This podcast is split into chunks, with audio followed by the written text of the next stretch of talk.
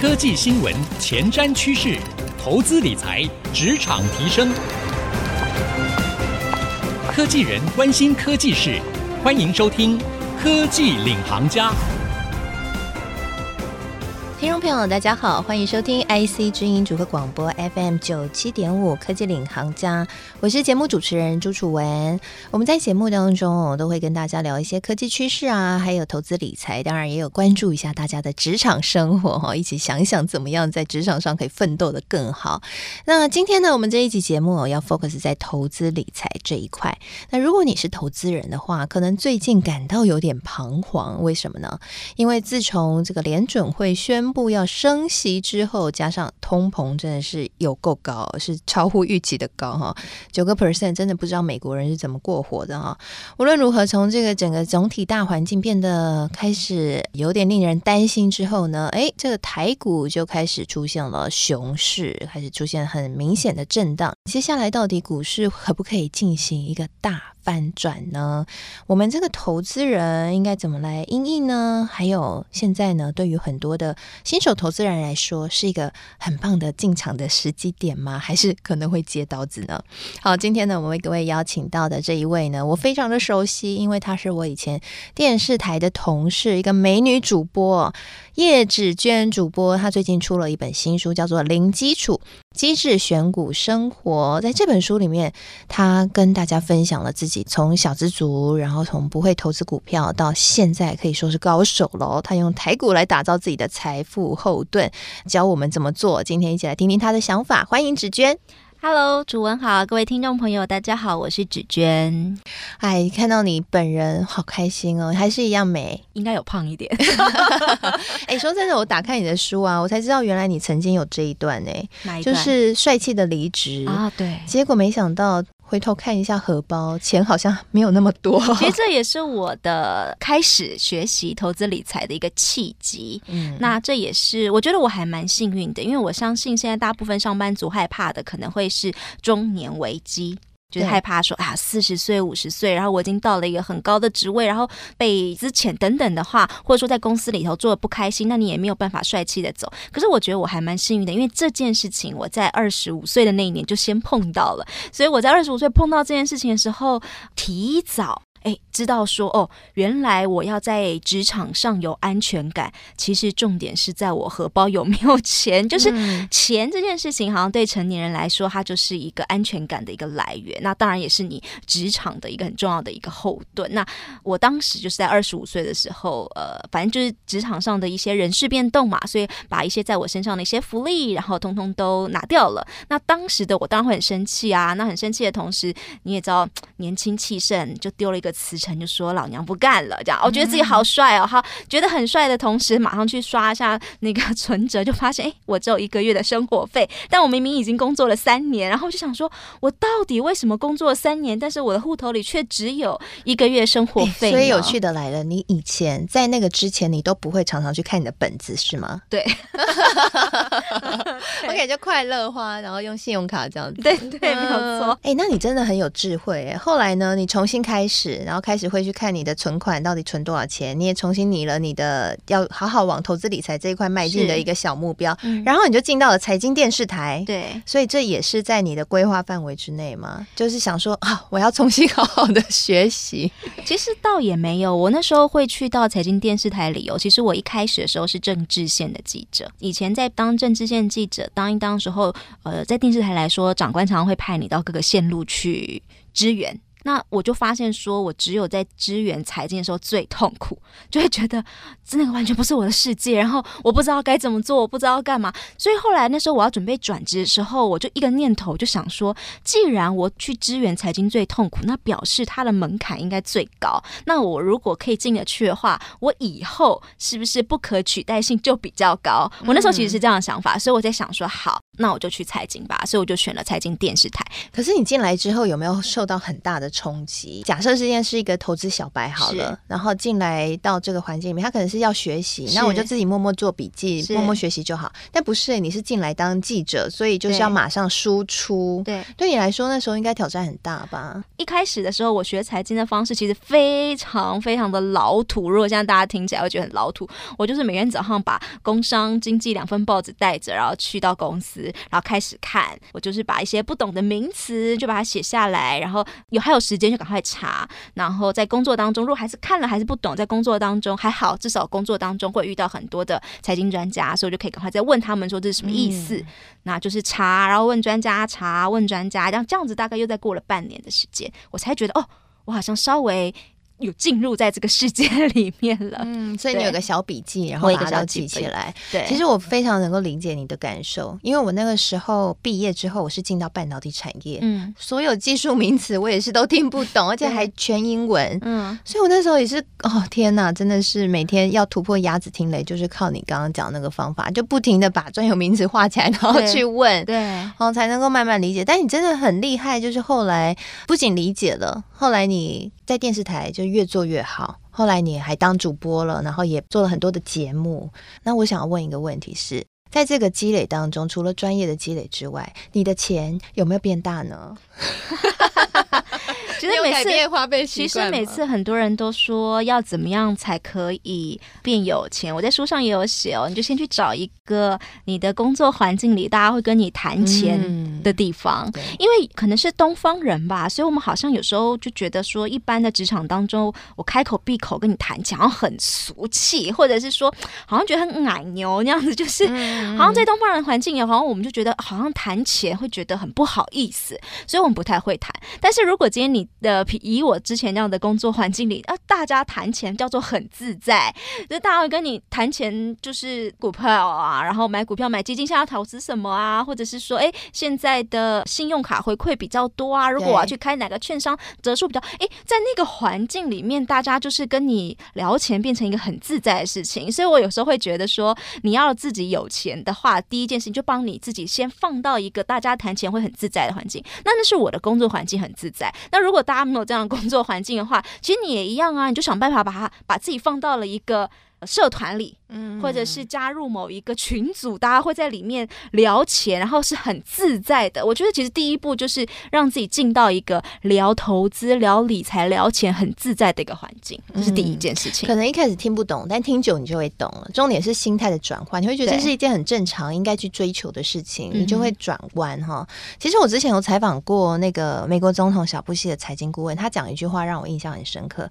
他说，在他们犹太人的观念里面，钱就是一个中。中性的资源，嗯哼，他就是拿这个资源，就是可以去换任何一个资源。这种资源就跟阳光、空气、水一样，它就是资源，嗯，所以不应该有任何不一样的情绪或是伦理道德在里面。所以，其实我觉得那个像刚刚子娟讲的非常好，就是你对钱的态度还有想法，到底是不是一个健康的呢？嗯，如果你是健康的，钱就会来找你；如果你不是，你想要有钱，那可能会很困难哦。其实我觉得投资这件事情，我也有一个小名言，想跟大家小小分享啊，就是说很多人都会觉得说，呃，我要先学很多知识，然后我要很厉害，嗯，我才可以开始投资。我倒是觉得真的没有，应该是先投资，你才会变得很厉害。你不用在在场外，然后觉得把自己讲说，我一定要多厉害多厉害，我才可以进来。没有没有，你就是先进来，就想办法先让自己进到这个场上。对，但当然啦，就是这个金额当然是要自己能够拿捏好，嗯、然后能够符合。比如说，我第一次进来还不知道怎么玩，我就先投一百万。因为我 我是因为哈，我们这个听众朋友很多都竹科上班族哈，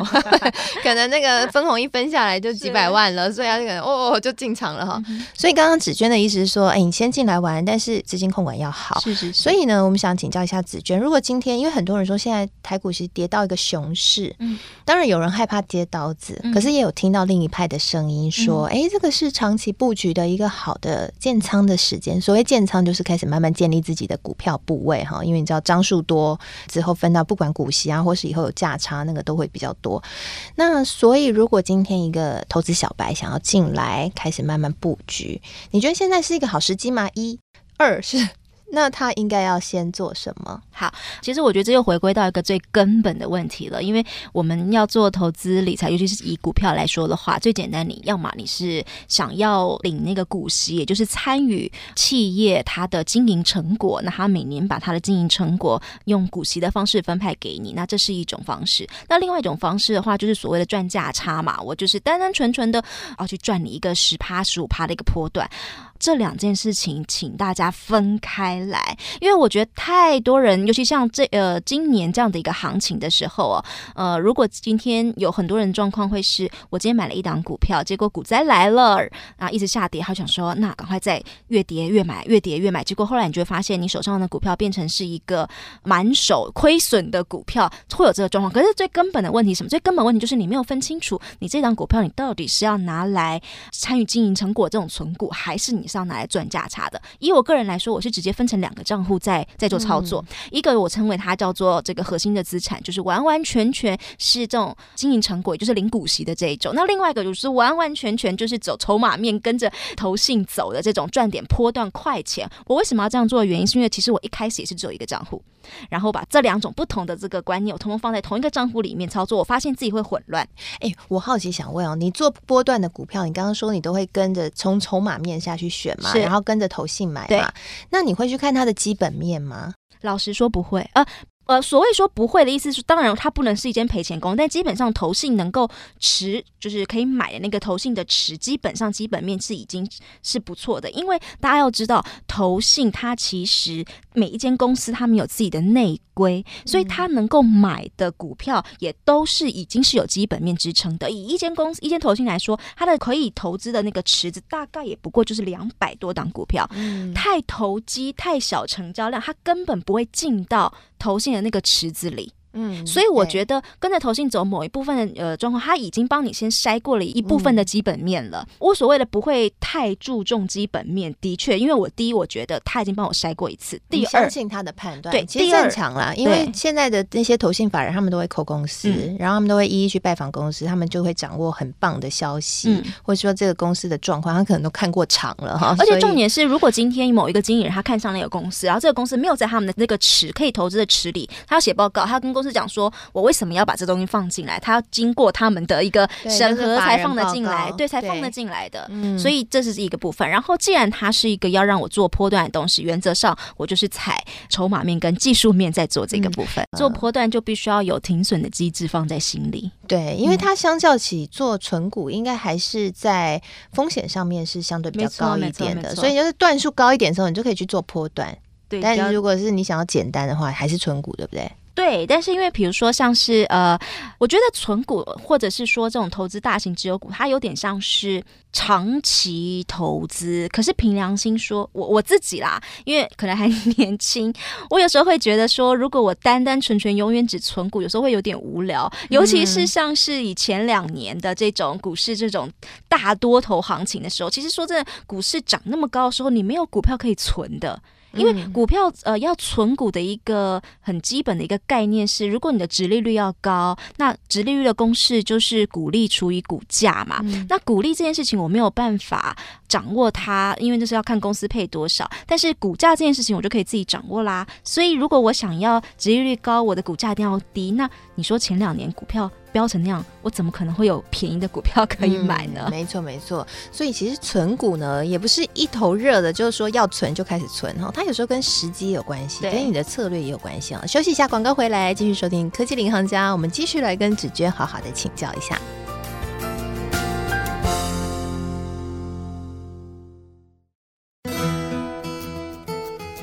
回到科技领航家，我是节目主持人楚文。今天呢，我们在节目当中要跟大家好好的聊一下这个投资理财的话题哦。我邀请到的是我的老同事哦，叶芷娟主播。她最近出了一本书，是由时报出版的《零基础机智选股生活》，用台股打造财富后盾，人生更有安全感。她刚刚跟我说呢，她人生安全感来源就是钱哈，确实啦，钱可以给我们安全感哦。那我们接下来想要聊一下存股，因为很多人说呢，存股现在是一个好时机。就像刚刚子娟有帮大家算了一下，存股最重要就是要殖利率。为什么要存？就是为了要拿股息。我们说被动收入嘛。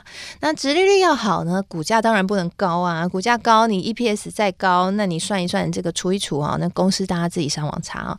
那个除一除之后呢，你的殖利率还是不会高。所以有人说现在股价跌下来了，正好就是存股的好时机。子娟，你现在有在慢慢存吗？存更多吗？有有有，所以我们刚刚说前几年你没有时间去做存股，因为股价不够低嘛。那现在倒过来啦，现在变成是诶，跌下来的过程当中你。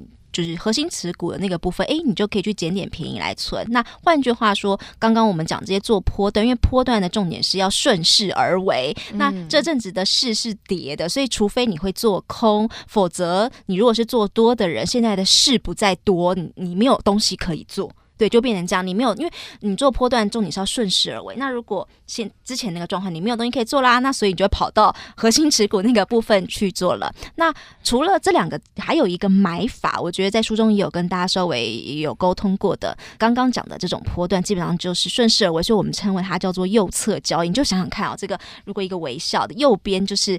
勾上去的时候，哎，越勾越上去，股价越来越上去的时候，你就是越买越多，哎，这叫做顺势。但相反，现在你讲到这个核心的，也是存股这部分，它就被称之为是左侧交易喽。它就是变成你看你的微笑的左边，它就会是越跌越买，越跌越买，所以。光是这个交易的逻辑，诶，两种方式也就不一样了。至于回应你这个问题，说，呃，像这阵子，比如说股市跌下来，我会怎么样去选择？说，诶，我这个股票我到底能不能买呢？比如说像是五六月股市跌得比较凶的那个时候，我的存股名单里面，我会去再检查它一件事情。基本面就会去检查，我会去检查它一到六月它的那个营收状况如何。嗯嗯，好，然后呢，我就会发现我那个名单哦，一到六月全部都是创历史新高，有一间只有一间是创历史次高，所以基本上营收这件事情没有问题哦。再来，我会去再检查第二件事情，我去检查他们的大股东，就是董监事的持股的状况，然后我就会发现我的那个核心持股那个名单里头的大股东的持股，呃，以五六月来说，几乎都完全没有改变，或者是增。增加。嗯，几乎都是增加，可能是增加个一趴两趴。哎，大股东完全没有改变，然后大股东有时候持股还增加。我光是这两个因素，我就去检查它的时候，我就会更加的确认。我说好，我这批我的存股名单是没有问题的。好啦，我这样的基本面确定完了之后呢，我就会开始去想说，那我要用什么价位去买它，对不对？因为你你有的时候你说越跌越买，但是你的子弹、你的钱如果太早打光了，好像也不行。嗯，所以我平常的做法我会是这样，我会去把。它过去三年五年，我通常是三年啦，但五年也可以。如果你要更保守一点的话，你就去把它的三年五年平均的股利抓出来。好，你去把它的平均股利抓出来之后，接着你再去算。呃，假设你想要拿五点五趴的殖利率，那诶，你的股利已经有了嘛，然后殖利率也有了嘛，诶，你是不是除一除，你就可以知道说，诶，那。价位多少的时候，我就可以拿到五点五趴。那同样的道理啊，如果现在殖利率我想要六趴的话，那我股利不是已经在上面了吗？嗯、那恒等式你算一算，你就可以去算出说，哎，那这样的话，那个股价大概多少？那就去比较它现在的股价，嗯，你就可以抓得出来啦。对，哇，子娟刚刚跟我们分享了一个很棒的算法，我相信我们的听众朋友呢，应该数学都很好哈，因为工程师数学都很好，所以应该回去可以用这个方法来算一算。那我想要问一个存股心态的问题，特别是因为在今年，很多人在存股的时候遇到很大一个心理的障碍，因为他觉得说，哎，我努力存了那么久，然后我就是希望可以领股息，那怎么在那个要除息前？这个股价跌成这个样子啊，或者是说我我除夕完了以后，呃，譬如说我们举某间 IC 设计来说好了，它这个一除夕完了以后，股价整个跌的超级低。那最后呢，我不仅因为除夕其实就是配我自己的肉嘛，啊，就是原本的股价嘛。如果它填不了息的，对，如果它填不了息，嗯，结果现在看起来填息之路遥遥无期。存股到底是不是一件对的事呢？很多存股族，哈，特别是新手存股族，就会内心动摇。你自己怎么去面对这样的一个？状况怎么去做心态上的解读或者调整？我的心态上的解读是，我觉得还是最回归到他原本最根本的事情，就是你到底对他的期许是领股息，还是对他的期许是赚价差？那当然，很多人说我不能两个都要吗？对啊，如果我今天领了股息，赔了价差，我还算 赚钱吗？但是因为我对我来说，我会觉得。我不会那么贪心，说我要一档股票，我又要它的股息，我又要它有很大的价差。所以对我来说，如果今天这档股票我买它就是要拿来存股的话，它只要每年配出我想要的至少五趴以上的值利率。然后每年填息，就算他没有给我波段十趴二十八的涨幅，我觉得 fine，他已经做到他答应我的事情。因为我对他的期许，因为我对他的期许是我要领他，对我对他的期许是他要给我每年五趴以上的殖利率，然后都要能填息，这是我对他的期许。那他如果没有办法给我波段涨幅，fine。但是换句话说，如果今天我对他的期许是要赚波段的时候，就算他只给了我两趴的殖利率，比如说台积电，如果他只给了我两趴的殖利率。无所谓，因为我对他的期许是我要赚他的波段，所以我就不会去认为说，诶，他没有给我要股息耶，所以我觉得我会把这两件事情看得很开。那如果今天我对他期许是要领股息，那他多给了我一点价差，我会觉得那叫做多赚到，但我不会觉得我一定要又赚股息又赚价差。诶，那我想问一下，如果今天买了一档股票，你刚刚给他的条件就是他要呃配息给你五趴以上，然后同时他要可以在一年内填息嘛？那如果说今天你手上持有这档股票，发现诶这件事情他做不到，譬如说他一年内没有填息，可是可能是大环境的因素，像最近这种因素，它的基本面可能也还是不错，那你会怎么去？做决定，你会把它删除吗？还是你会再给他多一点时间？因为我的存股名单里头，它基本上是一个以十年来算的，就是基本上我是去看他们过去十年的殖利率，还有包含一些筛选的因素在里头，所以我的名单里头已经是一个十年。所以他如果一年没有达到，我会现在观察他一下。嗯，OK OK，你会给他一点时间，我会给他一点时间。我觉得你真的在投资上面，呃，是非常理性的投资人。我觉得这是我们不管今天我们听众朋友，你是在投资的年数是多少年，或是你才刚要进场，要知道在这里面保持冷静是一件很不容易的事情，是因为会有非常多人和非常多的消息在影响你，大环境会影响你，这间公司它会有它内部的管控的一些相关的消息也会影响你哈。所以，怎么样在这么多的消息当中，你还可以保有像纸娟这样非常冷静和理性的大脑。我想在一开始的时候把自己策略想清楚。就像紫娟讲，你到底是右侧交易还是左侧交易？哈，你先想清楚，知道你自己的投资目的，然后不要太贪心。我觉得是一件非常重要的事情。那今天非常谢谢紫娟来到我们节目当中。谢谢好，那嗯、呃，我们这个节目呢，除了会在 IC 之音主客广播播出之外，也会同步上到 Apple Podcast，所以也邀请您，如果喜欢我们节目的话，可以上到 Apple Podcast 去搜寻“科技领航家”，就可以随选随听我们所有的节目喽。那同时呢，节目播出之后，我也会将紫娟精彩的分享和我的新的感想写在我的。脸书粉丝团搜寻财经主播主持人朱楚文就可以看得到了。谢谢您收听这一集节目，希望这集节目对您有所帮助。我是楚文，我们下次再会喽，拜拜。